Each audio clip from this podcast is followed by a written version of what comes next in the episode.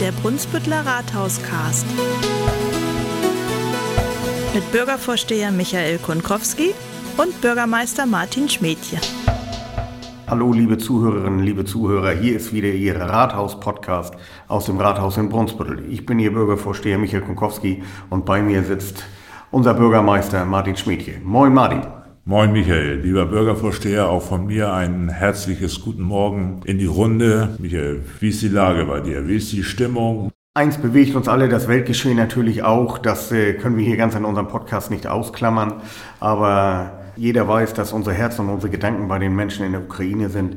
Aber trotzdem äh, sind wir da heute dafür da, mal wieder aus Brunsbüttel etwas zu berichten. Mich ärgert ein bisschen das Wetter, sage ich dir ganz ehrlich. Wir hatten hier Top März, ich habe schon kurze Hose draußen gesessen und jetzt kannst du wieder eine Winterjacke anziehen. Also das ist schon mal verdammt ungemütlich jetzt in dieser Zeit. Aber was bewegt mich? Natürlich die Anfragen der Bürgerinnen und Bürger, die ich so treffe auch beim Einkaufen.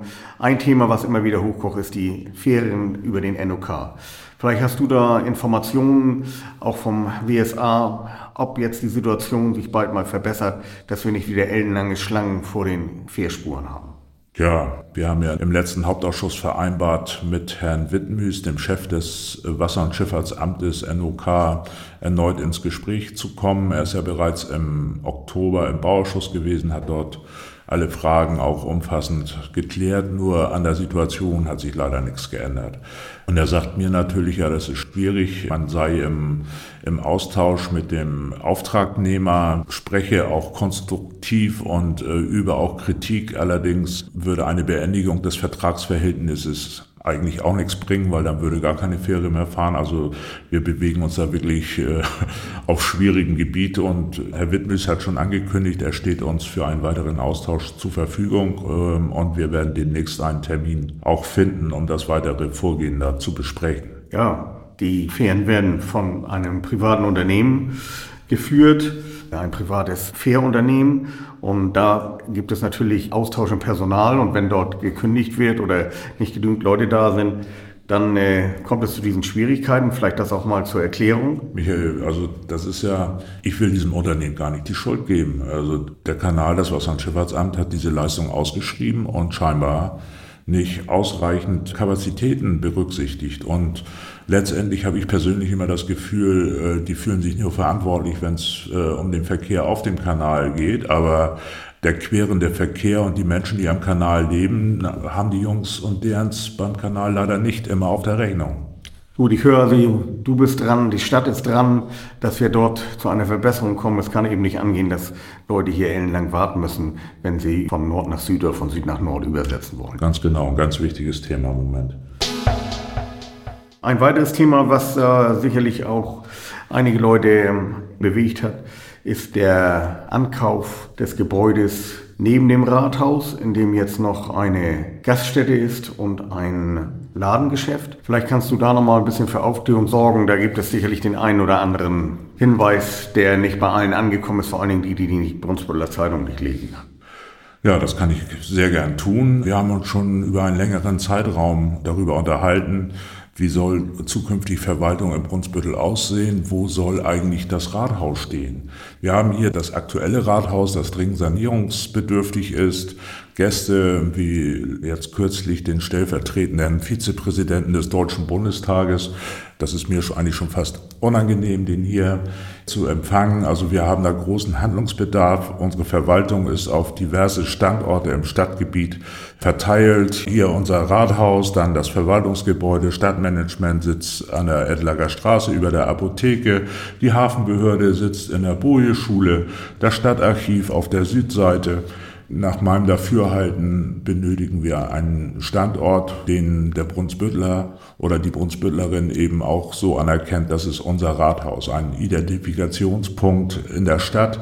Und da haben wir uns vor einiger Zeit auf den Weg gemacht, haben auch innerhalb der Verwaltung mit der Politik gemeinsam diskutiert, wo könnte denn so ein Standort sein. Und Übereinstimmung gab es dort dahingehend, dass wir gesagt haben, das muss eigentlich in der Kokstraße sein. Wir können nicht äh, auf der einen Seite über die Attraktivierung der Kokstraße reden und uns gleichzeitig mit der Verwaltung hier vom Acker machen, irgendwo womöglich äh, an der Peripherie irgendwie ein neues, schnödes Verwaltungsgebäude bauen und von den Geschäftsleuten in der Krugstraße erwarten, dass sie ihre Geschäfte weiterhin offen halten. Da war eine große Einigkeit da und wie gesagt, das war der Anlass einfach, um mit den Nachbarn und mit den Eigentümern der Nachbargebäude zu sprechen und dann hat sich relativ schnell dieses Geschäft herauskristallisiert und wie sagt man so schön, seinen Nachbarn kann man nur einmal kaufen.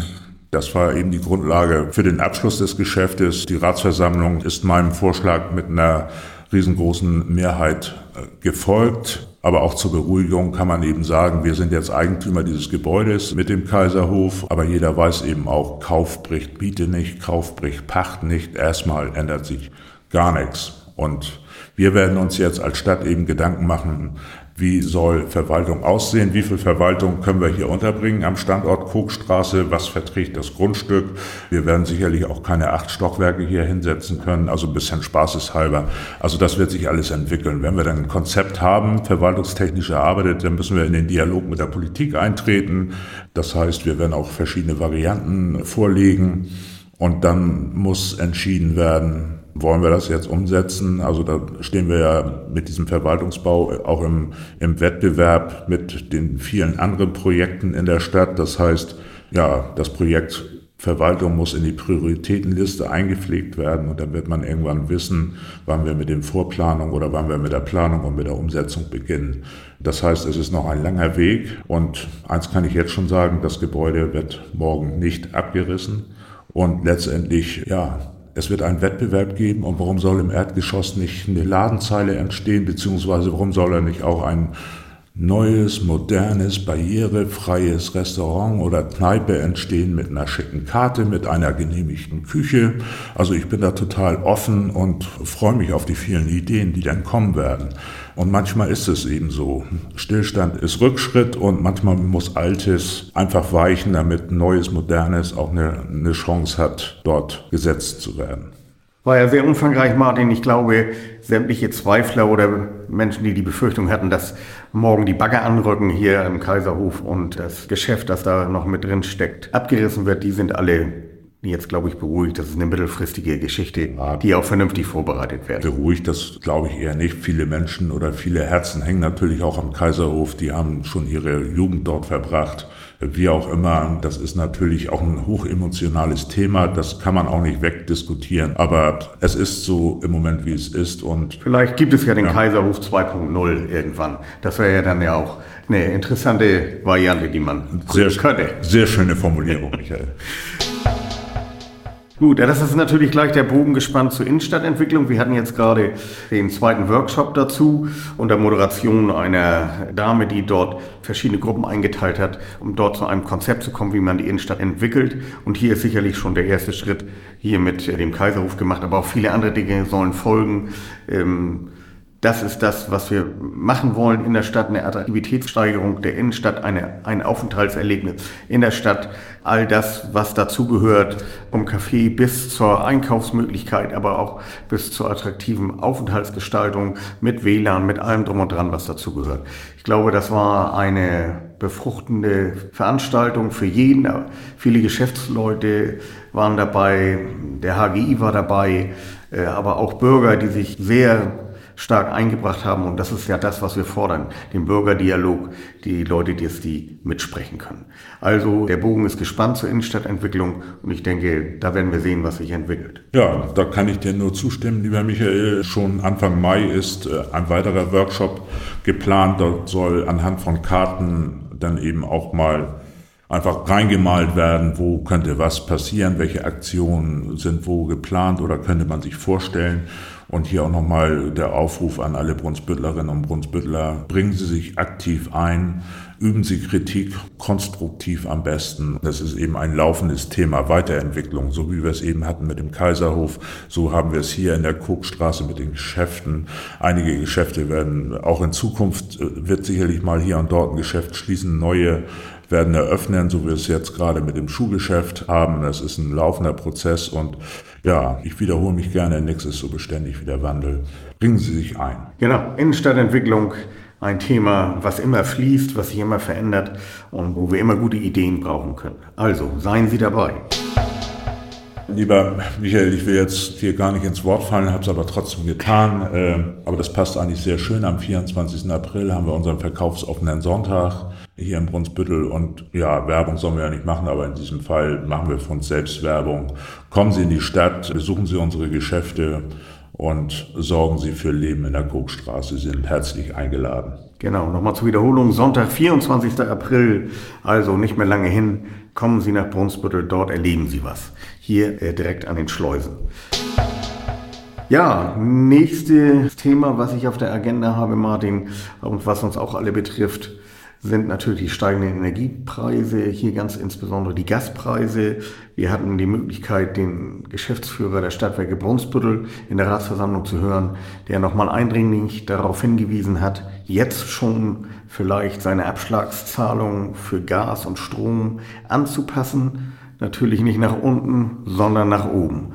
Das ist doch ganz klar. Jeder kennt die Weltentwicklung und weiß, woher das Gas mit dem wir unsere Wohnungen heizen, zur Hälfte kommt.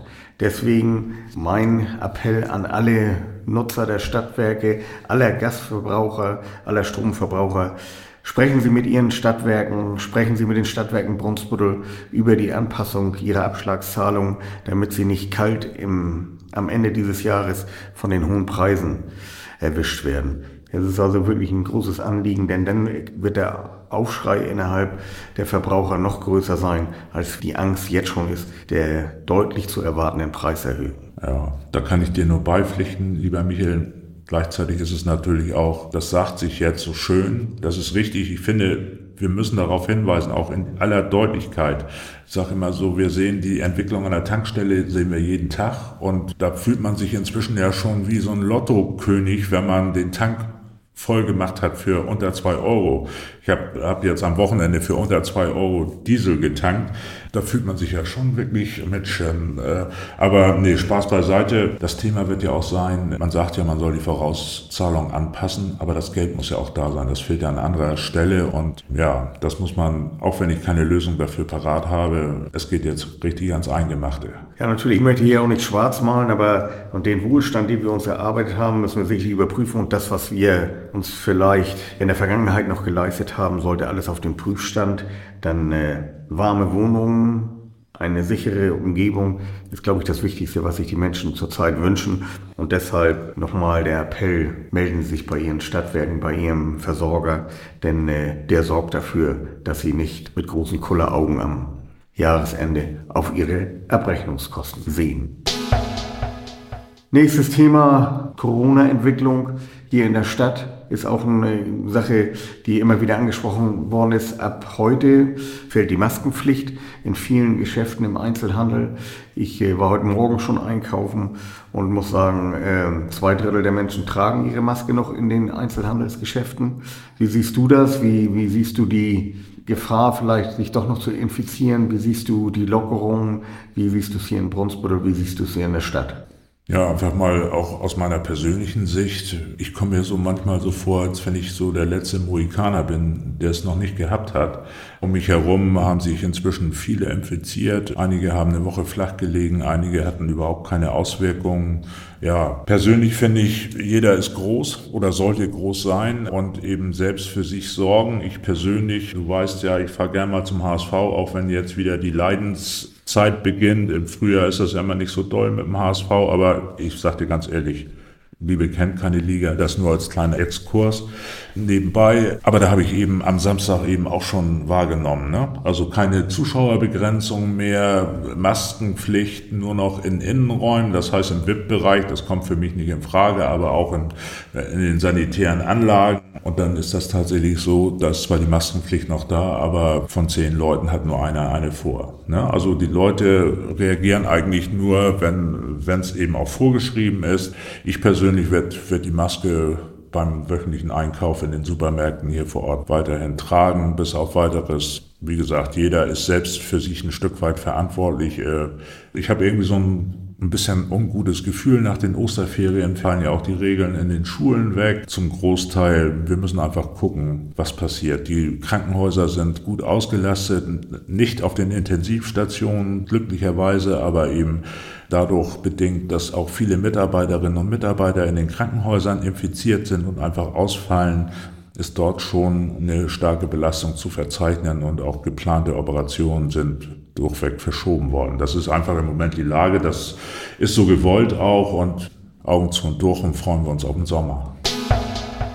Ja, ich glaube, es war jetzt schon ein umfangreicher Rundumschlag um die Stadt Brunsbüttel herum, um das, was hier gerade passiert. Auch ich werde weiterhin die Maske tragen, das nebenbei. Also Michael, was ich dir nochmal sagen wollte, ich, meine Maschine ist jetzt bereit. Du hast ja beim letzten Mal gefragt, was mein Moped macht und ich musste ja eingestehen, dass ich noch nicht so richtig vorbereitet war. Jetzt bin ich es. Ich habe sie am Freitag aus der Werkstatt geholt. Ich hatte sie bei meinem Fachhändler des Vertrauens, weil eben auch noch eine Rückrufaktion da war in Sachen Bremsen. Aber jetzt habe ich TÜV, ich habe neue Reifen, Bremsbelege sind neu. Attacke, sage ich nur. Bin jederzeit zu einer Ausfahrt bereit. Freitag war es allerdings noch richtig, also ich kann es in Worten schlecht ausdrücken. Es war A. Punkt, Punkt, kalt. Ungefähr fünf Grad. Ja, aber gut. Freue mich, dass du jetzt endlich wieder startklar bist mit deinem bayerischen Motorrad. Ich hoffe, dass wir dann nochmal bald einen Termin finden, wo wir beide ausfahren können. Ich habe ja meine ersten 350 Kilometer schon hinter mir bei strahlendem Sonnenschein und da geht bestimmt noch was. Ich freue mich auf jeden Fall drauf. Ja, liebe Brunsbüttlerinnen, liebe Brunsbüttler, das war Ihr Podcast im April aus dem Rathaus in Brunsbüttel. Ich bedanke mich natürlich wie immer bei der Technik und bei Bürgermeister dass er hier uns allen Rede und Antwort gestanden hat und freue mich auf das nächste Mal. Bleiben Sie gesund und bleiben Sie zuversichtlich. Ja, diesen Worten kann ich mich eigentlich nur anschließen. Ich freue mich auf schöneres Wetter und ja, Gesundheit ist, glaube ich, sowieso das Allerwichtigste in der heutigen Zeit. Ja, vielen Dank und bis zum nächsten Mal. Ich freue mich drauf. Jo, tschüss. Tschüss. Rathauscast. Der Podcast aus dem Brunsbüttler Rathaus.